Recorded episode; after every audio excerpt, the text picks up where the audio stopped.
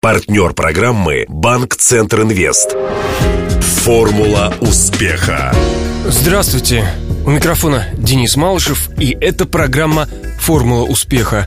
Радио Ростова готовит ее совместно с Ассоциацией выпускников ЮФУ к столетию вуза. Сегодня гость студии – ростовский блогер и тележурналист Галина Пилипенко, бессменная ведущая популярных программ «Труба» и «Модная линия», когда-то выходивших на областном телевидении. А еще Галя с советских времен занималась сам издатом. Прогремевший на всю страну рукописный рок-журнал «Ура, бум-бум» – это ее детище. Для справки. Галина Пилипенко в 1983 году окончила журфак РГУ. Еще будучи студентом, была замечена в попытках противодействия официальной идеологии путем создания и тиражирования неформальных молодежных изданий. Самым успешным оказался журнал «Ура, бум-бум», выходивший с 88 по 93 годы. Устроившись на областное телевидение, Галя не оставила старых привычек. На Дон ТР она совместно с Кириллом Серебренниковым, ныне успешным столичным театральным режиссером, фактически запустила телевидение версию «Ура, бум-бум» под названием «Труба». В нулевых культовой программы не стало. На ее смену пришла более гламурная модная линия. В настоящее время Пилипенко работает корреспондентом программы «Вести Дон», а в свободное время ведет новостной блог Ростова-на-Дону, где печатает неофициальную хронику городской жизни. Сайт несколько раз был отмечен вниманием критики и наградами. Интервью. Как это в 83 году, когда еще перестройка не началась, и, и железный занавес, и вот ты, молодая первокурсница, Жифак, Ростов, тоже не самый прогрессивный город, и вдруг сам издат. В то время было жить, как мне кажется, довольно скучно. То есть бесконечный Брежнев по телевизору, бесконечные съезды, партсъезды и прочее. Вот. И когда я попала в университет, то общественная жизнь тоже была довольно спокойной. Вот. И эту жизнь украшали такие звезды. Ну, например, там «Звезда», преподаватель зарубежной литературы Люксембург звезда, преподаватель Любовь Шибаева. Они были настолько оригинально мыслящие люди, настолько потрясающие, что человек открывал рот и закрывал его спустя несколько часов. А потом мы приходили в общагу, и опять ничего не происходило. Ну, кроме того, что там кто-то жарил селедку из иностранцев, это сильно пахло. В общем, мы сидели по своим комнатам в общежитии, потому что ходить было практически некуда, за исключением очень редких выступлений театров и очень редких рок-концертов. Вот, и поэтому мы там, сидя у себя в комнате в общежитии, стали делать вот журнал. Нам казалось, что это то же самое, что и стенгазета, только интереснее. Он назывался «Лицо». Печатали мы его на машинке, на таких альбомных листах, пробивали силой мощно эти печатные машинки, удары. А откуда машинки пирк. были? Машинки печатные были, не было ксероксов вообще. То есть это была э, аппаратура, запрещенная законом. Лицо это не совсем было про музыку, как, например, у Рабумбум, да? Он больше Нет, да, он, он был, э, конечно же, связан с поэзией, конечно же, там были всякие эти самые, но там была такая злободневная струя на тему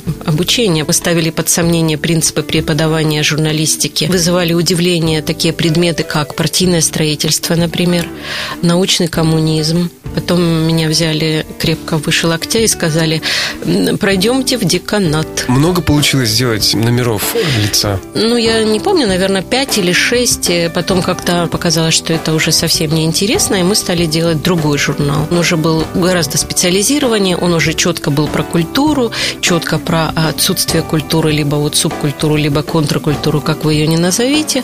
Он назывался «Приложение неизвестно к чему», его делала, э, делала я, Валерий Посиделов и замечательный Андрей Кравченко, э, художник, с которым мы познакомились уже в газете «Наше время», и он очень любил такие эротические рисунки. Он придумал девушку, которая скакала по страницам журнала э, и принимала всяческие зазывные позы. При этом она могла что-то комментировать происходящее. То есть он просто брал макет, опять же, набранный на машинке, смотрел и рисовал его. А потом это все тиражировали, красили вручную. Ну, и Андрей, собственно, вот это все разрисовывал. Это было, правда, так красочно. Я сейчас иногда это все перебираю, потому что по такой привычке ничего не выбрасывать. Вот, наверное, университет меня чему научил? Признак профессионализма – собирать архив. Следующий журнал, который я делала, был, был «Ура Бум Бум». Его делал грек по национальности Фима Мусаила. Мы вместе это делали, но он придумал название, дизайн, потому что он художником был. Он же работал здесь, в закрытом учреждении, и выносил эти журналы как раз вот, чтобы добраться до такой страшной машины «Ромайор». Ну, это, например, вот есть телега, есть космический корабль. Вот э, «Ромайор» — это телега, а космический корабль — это «Ксирокс». Вот. И он выносил это в сумках, заваленных пустыми бутылками, потому что все охранники очень сочувствуют пьющим русским людям. Если ты гремишь бутылками, ты свой, ты брат, ты вызываешь доверие и уважение.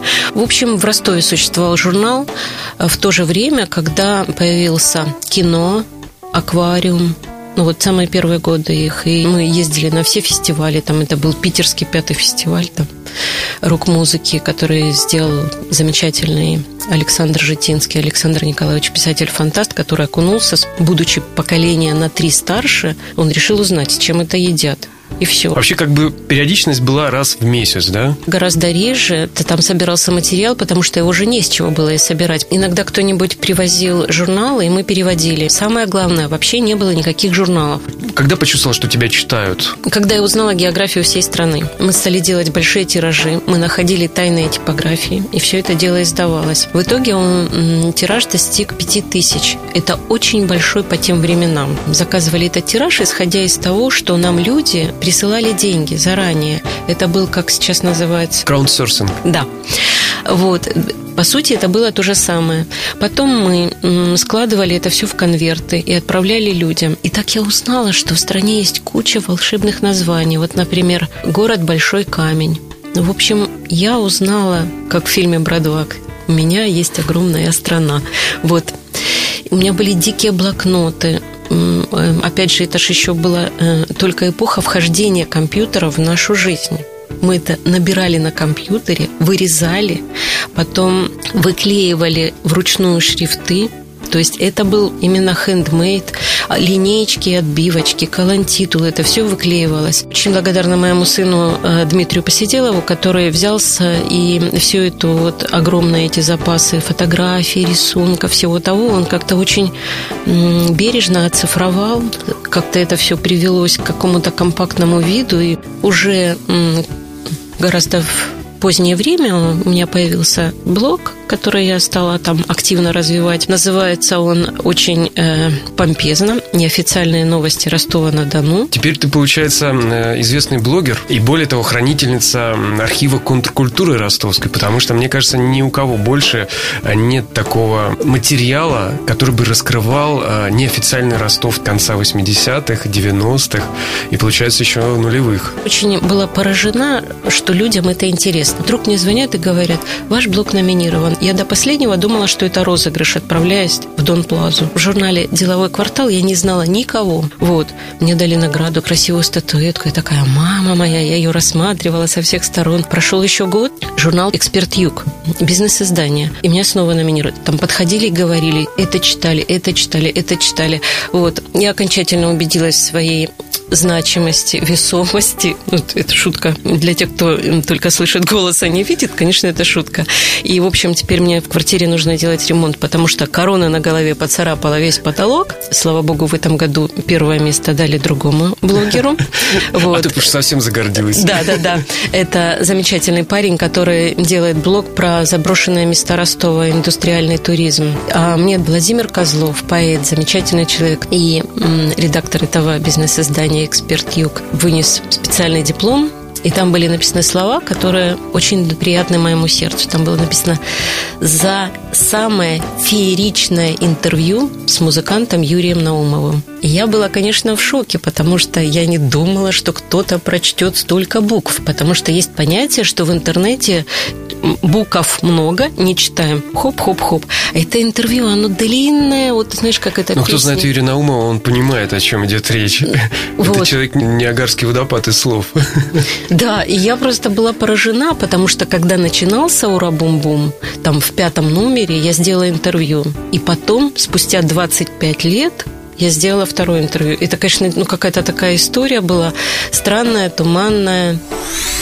Ну, как по-твоему, вообще андеграунд, он сейчас в Ростове присутствует, вот если сравнивать его с, с тем, что было в конце 80-х, в 90-х? Хорошо, по объективным вещам.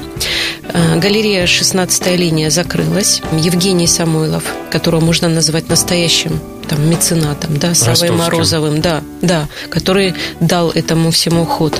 Он это закрыл, и Макаронка соединилась с 16 линией. Факт номер один, да.